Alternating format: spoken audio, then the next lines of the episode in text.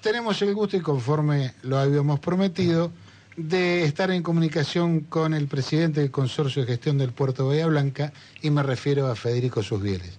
Federico, muy buenos días. Claudio Angelini, quien te habla, Juan Reginato y Daniel Guerín. Te saludamos desde aquí Nacional de Bahía Blanca. ¿Qué tal? ¿Cómo le va? Muy bien, muy bien. Muchas gracias por eh, un día tan especial como hoy, 24 de diciembre, este, tenerte un ratito aquí en el, en el, programa. Es un gusto. Bueno, eh, mira, fundamentalmente, por ahí como son estas épocas de balances, ¿no? Quisiéramos empezar eh, haciendo un breve balance de lo que fue la actividad del puerto en todo este año 2022. La verdad que el puerto tuvo un año eh, importante, un año fuerte y creo que, que, lo proyecta definitivamente hacia el futuro, ¿no? en cualquier arista que podamos abordar, ¿no? Es un año que nuevamente va a ser récord, eh, lo vamos a anunciar la semana próxima, pero nuevamente vamos a, conformar un, récord histórico operativo eh, con, números realmente, eh, digamos, que marcan que el puerto de Atlanta viene creciendo de forma balanceada, ya no es una situación que esté, digamos, ligada solamente a la bajante del Paraná, que ya a esta altura ha recuperado buena parte de su capacidad operativa, sino que el puerto viene creciendo en, cereales, en, lo que tiene que ver con la exportación del polo petroquímico, con la energía eh, y, también con muchos proyectos ligados a vaca muerta que se están evaluando, que yo creo que en el próximo trimestre vamos a tener novedades positivas. Eh, aparte de esta situación operativa, que es fruto del esfuerzo de toda la comunidad portuaria, eh, el puerto también hoy está llevando adelante un plan quinquenal de obras, con una planificación que, que no tiene antecedentes en el puerto, con inversiones eh, importantes que también preparan el puerto tanto en, equipamiento como en infraestructura eh, para el futuro, eh, con un plan digamos, de desarrollo comercial con visión 2042, un plan a 20 años, y vamos a estar presentando sobre el mes de marzo abril también un plan a 20 años en lo que tiene que ver con las relaciones con la comunidad, que para nosotros es fundamental. ¿no? Hay una triada eh, que el puerto hoy tiene como eh, una situación central en su planificación, que es el cuidado de nuestro medio ambiente, ¿no? la sostenibilidad, la sustentabilidad, cuidar nuestro estuario y fundamentalmente que la comunidad sea parte de ese crecimiento, ¿no? que, eh, el crecimiento futuro del puerto tenga que ver también con una transformación positiva de la comunidad que vive aquí en Bahía Blanca y en la región. Así que en esa línea eh, estamos trabajando eh, y creo que, en todas esas situaciones hemos avanzado muy bien y lo que es fundamental, tenemos una planificación multianual para que bueno el puerto siga por esta senda, que me parece que es, que es importante. Federico, Daniel te saluda. Hola, Daniel, ¿cómo, te va? Eh, allí hacías referencia a, Vaca Muerta, en términos generales, que es de alguna manera el desembarco de IPF en nuestra zona eh, y la ampliación de IPF en nuestra zona. Y ¿Esto eh, es posible solo por gestión del puerto o, hay eh, otros factores que se están dando en coincidencia y, están haciendo y construyendo un proyecto? No, obviamente hay una matriz nacional, digamos, ¿no? que acompaña, hay, hay, una decisión política que tomó este gobierno que tiene que ver con la realización del gasoducto, ¿no? Que, que fue una decisión que el gobierno asumió, digamos, con, valentía y con recursos, eh, que en otro momento debería haberse hecho, ¿no? El gasoducto debería estar, eh, si estaría construido el gasoducto, hoy la Argentina estaría viviendo otra situación económica también. Eh, pero bueno, ese gasoducto no se realizó en el periodo 15-19, cuando estaba el, proyecto para, para poder emprenderlo. Y bueno, tuvo que llegar este gobierno en primer lugar para volver a generar un incentivo a la producción a través del Plan Gas, que ha mejorado los niveles de producción y de inversión extranjera en vaca muerta. Me parece que en esto eh, el, ministro Sergio Massa ha logrado vigorizar eh, esa inversión. Eh, por otro lado, la, confirmación del gasoducto, por supuesto que vigoriza todos los proyectos que tengan que ver con, la exportación de ese producto que va a estar saliendo de, desde Vaca Muerta. Y bueno, y también hay una gestión del puerto importante que mm, va teniendo que poner en línea eh, con, múltiples acciones eh, esa línea de, crecimiento que hoy eh, digamos se avisona ¿no? en esto está claro que hemos competido con otros puertos tanto en, la situación del lobby político ¿no?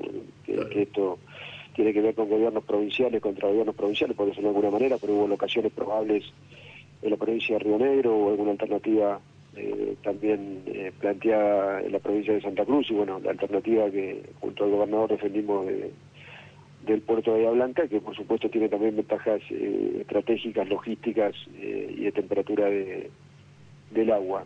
más allá de esto, hemos realizado en tiempo y forma todos los estudios técnicos necesarios de viabilidad portuaria, de ampliación, y bueno, hemos mantenido múltiples reuniones, ¿no? por supuesto reservadas con con IPF y con Petronas, eh, que nos han permitido eh, avanzar de, buena manera. Eh, hay, un tema que, no, solamente tiene que ver con este proyecto, ¿no? El, buen gestor, la buena gestión, es una gestión simple, ¿no? Planificada y simple, que, hace, hace parecer que las cosas ocurren... Qué fácil. por, por, por caída natural, digamos, ¿no? así que la realidad es que nosotros nos sentimos un, eslabón más de esta cadena, eh, pero un eslabón que, trabaja con firmeza, con mucha dedicación, con mucha profesionalidad y que fundamentalmente también eh, incluye a la comunidad en ese proyecto. ¿no? Bahía Blanca, para, ser claro, digamos, ¿no? en, la década del 80, inicio de 2000, eh, tuvo dos periodos de, de, inversiones importantes. ¿no? Esos periodos de inversiones importantes siempre tienen un proceso positivo en el momento de la construcción, que emplea eh, a pleno, digamos, mano de obra y hay empresas locales, especialmente pymes, que tercerizan servicios ¿no? de, logística y, de provisión de servicios a estas a estas compañías. Las dos veces que terminó ese proyecto de inversión, a la comunidad de Bahía Blanca solamente le quedaron efectos nocivos. ¿no? La ciudad es una peor ciudad en infraestructura, en disfrute y en calidad de vida de lo que era previa a esa inversión. Este proceso, digamos, que, que vamos a ir va a ser bastante más fuerte y más intenso que esas eh, dos oleadas de inversiones que tuvo Bahía Blanca. Bueno, hay que gestionar y muy bien para que podamos, eh, digamos, trabajar en, que ese esquema productivo que venga tenga efectos positivos y no nocivos. Nosotros lo venimos haciendo. Nos gustaría que se suben más actores a esa planificación, pero bueno, hoy por hoy venimos trabajando en, mesas separadas en un proyecto de productivo eh, que logre integrar a la región, con mejorar los perfiles de calificación laboral para nuestra gente, para retener eh, los oficios eh, calificados y también empezar el día después ¿no? de lo que tiene que ver con la construcción. Así que nada, trabajamos con, con, fuerza, Daniel, y convencido de, que esto puede ser una oportunidad muy muy positiva para la ciudad. también soy claro, ¿no? si no se toman las decisiones adecuadas, lo que es una gran oportunidad, el día de mañana puede ser un gran problema. Lo que ya nos pasó. Ahí el puerto eh, bajo tu dirección, eh, tuvo participación más allá del alcance portuario. Eh, quiero referirme particularmente al, tema de la exploración en, offshore, en lo que algunos hablan de la costa marplatense, en realidad la costa no es marplatense, la costa bonaerense, en el centro de la provincia. ¿Podrías profundizar un poquito eso? No te, no te escucho muy bien, Daniel, te escucho medio bajo, no sé si me puede levantar un poco el retorno. Sí, como acá mi compañero está tosiendo, traduzco. no, lo que te estaba preguntando, Daniel, Federico, es en, torno a, la explotación offshore. Sí, esa parte este, escuché. ¿Cómo, digamos, cómo influencia esa planificación y ese desarrollo del puerto y de Bahía, por supuesto? Sí, eh, en esta primera etapa no está no está prevista, no inicialmente como una locación eh, clásica, digamos, ¿no? La, primero recordar que la explotación es 400 kilómetros más adentro eh, y que está frente a la costa de lo que es la zona del puerto de Mar del Plata, ¿no? Eh, que ha originado una resistencia, digamos, especialmente de aeropolítico, su intendente. Eh, la verdad que absurda, ¿no? Un proyecto que va a, generar un movimiento económico muy, muy importante, ¿no? En materia productiva, en materia laboral, en materia logística. Eh, y la realidad es que en esta primera etapa, bueno, que frenó la justicia, que ahora estaría digamos, viabilizándose, eh, el puerto de Mar del Plata tiene una ventaja comparativa importante sobre, sobre el puerto de Bahía Blanca y lo que es Puerto Rosales, ¿no? Eh, si esta exploración es exitosa, que es probable, digamos, ¿no? que, que tenga un caudal importante, eh, yo entiendo que, en la segunda etapa ¿no? de, exploración, en, la segunda cuenca, ahí sí ya el puerto de Blanca tendría una eh, ventaja comparativa importante o podría poner en valor varias ventajas logísticas que el puerto tiene, ¿no? El puerto, eh, digamos, tiene todo para poder complementar esta, este eslabón productivo, ¿no? De, una cadena de producción que, en esto uno es claro, ¿no? Hay, hay que, digamos, la sostenibilidad, la sustentabilidad ambiental eh, es un factor primario, ¿no? Pero la Argentina eh, es un país que necesita producir, que necesita crecer, eh, que necesita también que ese crecimiento vaya en el sentido de, reducir la brecha de desigualdad, que logre incluir, pero digamos, si no hay una mayor producción y si no cambiamos nuestra balanza comercial, esa eh, situación de mejora que queremos plantear va a ser una quimera, digamos, ¿no? Porque este, toda situación de, gestión que busque eh, inclusión y justicia social tiene que tener un, rango presupuestario que, logre inclinar y está claro que eh, el gobierno de Macri ha dejado a, a la Argentina, digamos, sin financiamiento externo por 100 años, ¿no? Con lo cual eh, digamos, la única manera que tenemos hoy de, cambiar nuestra balanza comercial y generar un flujo positivo económico tiene que ver con la producción energética. Claro. Hola Federico, Juan te habla. Hola Juan, ¿cómo, estás? En, el sentido de lo que venía comentando, nosotros a lo largo del año hemos, hemos en, varias ocasiones tratado de dar esa discusión, ¿no? decíamos, em, si nosotros no vamos a hacer minería en Chubut, si nosotros no vamos a poner una central nuclear en Río Negro, si no hacemos minería en Mendoza con el uranio y con lo demás, si no hacemos este, el litio por cuestiones ambientales, si no hacemos el offshore también por cuestiones ambientales, si, em, y así con cada una de las actividades estamos liquidados. No, no, no, no. Esa discusión del de, el desarrollo y de la mano de lo medioambiental, me parece que hay que, hay que profundizarla. Vos recién lo, lo, planteabas, ¿no? En, términos de que es un, valor inicial el medio ambiente, sí, claro, eh, pero, pero hay que darla hacia adentro para que no se vean a, las actividades productivas como casi, casi como enemigas, ¿no? Como en muchos casos vemos.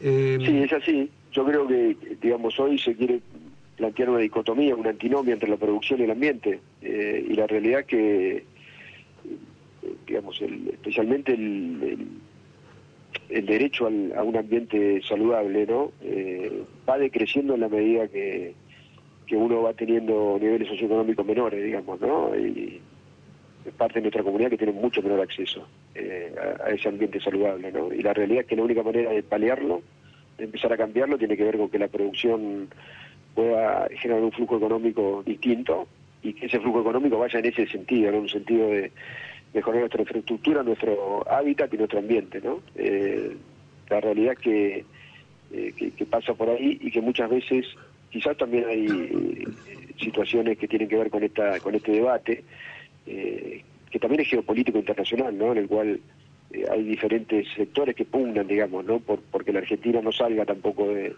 de la situación que hoy tiene de, cierta eh, ligazón o dependencia de los mercados internacionales para, para poder eh, tener un destino, eh, digamos, de, tranquilidad y de prosperidad. Claro.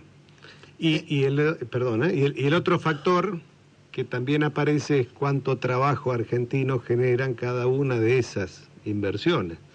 Em, veíamos una publicación tuya recién, reciente en, en la cual este, exploraban con algún conjunto de, eh, profesionales de la UTN el tema de la energía undimotriz. También entrevistamos en el año al responsable de la empresa Redimec, que, presentó un proyecto en el puerto y lo están desarrollando.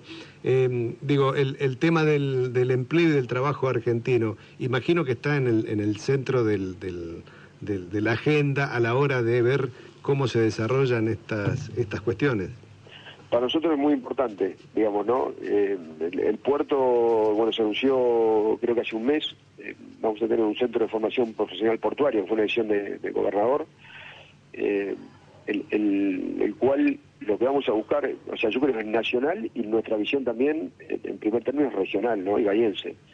Eh, nosotros queremos prepararnos para, en el momento de la construcción de las plantas, para retener el 100% de los, de los empleos de calidad, de los oficios de calidad, eh, en primer lugar porque son oficios calificados y bien pagos, y después porque son oficios que el día de mañana, más allá de, que estas plantas se puedan construir y terminar, eh, tienen salida laboral casi inmediata ¿no? en distintos lugares de la Argentina y, también del mundo, porque no hay muchas veces esta calificación tan específica, ¿no? Entonces nos vamos a preparar, vamos a trabajar para eso. Creo que también las universidades tienen que, trabajar junto con el puerto y las empresas en, seguir eh, mejorando y cualificando a, especificidades que tienen que ver con eh, los hidrocarburos, que tienen que ver con la energía, que tienen que ver con, con la producción petroquímica, con el estudio de nuestro suelo, ¿no? Me parece que que es importante trabajar en esa línea y después me parece que la industria del conocimiento también es un, gran factor de, desarrollo y que en Bahía Blanca especialmente tiene un, lugar o un, ecosistema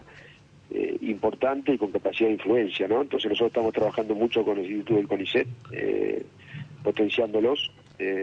En primer lugar tratamos de, buena parte de los estudios técnicos que realicemos trabajarlos con el CONICET para también acompañar y, ayudar a financiar ese ámbito, ¿no? que tiene excelencia, tiene calidad y que muchas veces estos servicios no se hacían en la ciudad o en la región. Eh, y por otro lado, en esta en, materia de innovación y de buscar el puerto del futuro, eh, bueno, vos nombraste a Redmec, que es una empresa de Tandil, de provincia de Buenos Aires, pero bueno, en el último challenge, en el último desafío tecnológico que realizamos, hay tres proyectos de, del CONICET que han sido ganadores, más un desarrollador e innovador local, eh, cosa que creo que también es importante, ¿no? Eh, y, constituye, digamos, una apuesta eh, al futuro del puerto. ¿no? El puerto debe potenciar no solamente la actividad portuaria, sino todos los actores que tienen que ver con, con, nuestra comunidad educativa y productiva. Es decir, no se puede pensar el puerto inescindido de la ciudad, es, un todo. No, debería, ¿no? se, ha, se ha pensado así durante casi 30 años, digamos, ¿no? pero, pero debería el, futuro del puerto debería pensarse, eh, yo creo que estamos dentro de un círculo virtuoso, digamos, no hoy, eh, que lo tenemos que cristalizar, ahora falta eh, la parte más importante, creo que hemos colocado las bases, tenemos un plan multianual, pero bueno, ahora hay que hacer que esto sea efectivo y que también las empresas entiendan que tienen que tener otro tipo de mirada y otro tipo de aportación ¿no? con la comunidad. Es algo que venimos dialogando eh, y que nada, desde nuestro lugar venimos haciendo. Ojalá que el día de mañana eh, podamos, digamos, trabajar e influir de mayor manera, eh, porque está claro que esta es una visión que ha estado ausente en Bahía Blanca y por eso Bahía Blanca no ha desarrollado en lo más mínimo, en una manera paralela o, igualitaria con lo que ha sido el desarrollo portuario, no han ido por carriles distintos. Bien, bueno, con eso un poco estás contestando a lo que te iba a preguntar. Este, digamos, era sacándote del puerto como bahiense, ¿qué áreas de, la actividad en Bahía Blanca hay que, hay que meterle la mano, digamos, hay que trabajar para, para transformar, ¿no? A toda la ciudad. La ciudad va, eh, es una ciudad a la deriva, digamos, ¿no? en materia de, decisión política, de gestión. La ciudad eh, crece eh, y, tenemos la, enorme suerte de tener una clase, eh, digamos, empresaria, eh, digamos, dirigentes sociales, representantes educativos, institucionales, sociedades de fomento, clubes, de CONICET, que, hace que la ciudad pueda, digamos, funcionar aún sin la coordinación, sin el impulso, sin derimir en una mesa eh, un proyecto de, ciudad eh, de mediano y largo plazo, eh, que es lo que tenemos que recuperar. Entonces me parece que la ciudad necesita pensarse, ejecutarse, tener una agenda de, de, 30, 40 años vista, cosa que hoy no se, no se, observa en ningún campo de Bahía Blanca. el único ámbito que tiene una proyección y una planificación multianual es el puerto, y eso se, se nota claramente cuando uno tiene que evaluar una gestión y otra, y creo que es lo que tenemos que recuperar. Ojalá que el 2023 sirva para, para poder eh, generar un debate profundo de, ideas, de proyectos eh, y buscar puntos de, encuentro ¿no? en la ciudad con una agenda clara, concisa, concreta y, que ponga en primer lugar a, quien vive en esta ciudad, ¿no? a, quien, a quien elige esta ciudad eh, y a quien pone su esperanza de progreso y desarrollo en, la ciudad de Bahía Blanca. la última mía, Federico. ¿Hay 2023?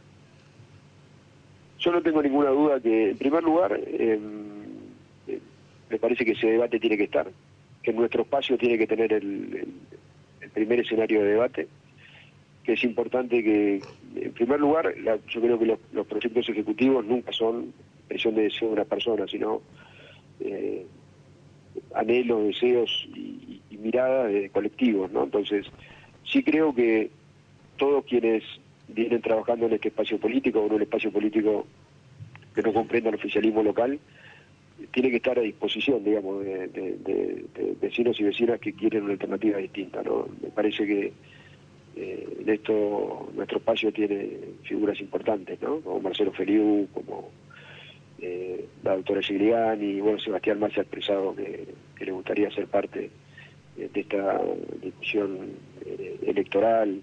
Leandro Nieva, que es un joven también del peronismo, uno lo escucha con, con deseo de, instalarse, de crecer, de ser una opción. Me parece que todos deben eh, o debemos, eh, de acuerdo a esos colectivos que puedan eh, expresar en, personas individuales ese proyecto de ciudad, ponernos a consideración de la ciudadanía en un gran paso, me parece que eso es importante, para ordenar ideas y para dar un debate interno de calidad. Y después tenemos que, que juntar energía, juntar fuerza para para que Bahía Blanca, digamos, tenga una alternativa que, marque en la, en la, producción, en el trabajo y en la articulación de toda la fuerza de la ciudad un futuro y una, una situación distinta. Si esto ocurre, si hacemos el trabajo, yo creo que vamos camino a hacerlo. Yo no tengo ninguna duda que el 10 de diciembre de 2023 vamos a tener un, un nuevo gobierno en Bahía Blanca. Nombraste a varios dirigentes del peronismo, faltó sus bieles. Sí, por eso. Yo, digamos, lo, que dije y lo dije en una reunión eh, que tuvimos para el Día del Militante, eh, digamos que, que si la gente participaba y entendía que había que construir un proyecto de ciudad alternativa y hacía lo que debía, yo no, iba a tener ninguna duda en, hacerme cargo de, la responsabilidad que me tocaba en caso de que sea de esa manera, ¿no? Pero me parece que hay que eh, ir dejando que los que los tiempos vayan corriendo. Yo, en, en, mientras tanto, tengo una enorme responsabilidad en el puerto de Bahía Blanca eh, y por supuesto que nada, voy a estar eh, aportando y dando mi idea y mi visión de ciudad como lo vengo haciendo en los últimos años. Muy bien, Federico. Eh, el agradecimiento por este rato que nos has dado. desearte bueno lo mejor para 2023, una muy feliz Navidad. Y bueno, esperemos ponernos en contacto nuevamente, si Dios quiere, el año que viene. Bueno, bueno, muchas felicidades para todos. Sé que hay, que hay mucha gente que, que los escucha, así que aprovecho para mandarle una feliz noche buena para todos, que bueno que, lo puedan pasar los dedos de afecto. Eh, nada, y que tengamos esperanza, eh, que sabemos que ha sido un año duro, difícil, pero no tengo ninguna duda que vamos a, lograr a, alumbrar nuevamente un, proyecto de país, de provincia y de ciudad que bueno que nos contenga a todos. De eso se trata. Gracias, Federico. Gracias. Gracias, que tengan felicidades. Felicidades, Muy bien, era Federico Subir, presidente del Consorcio de Gestión del Puerto de Bahía Blanca.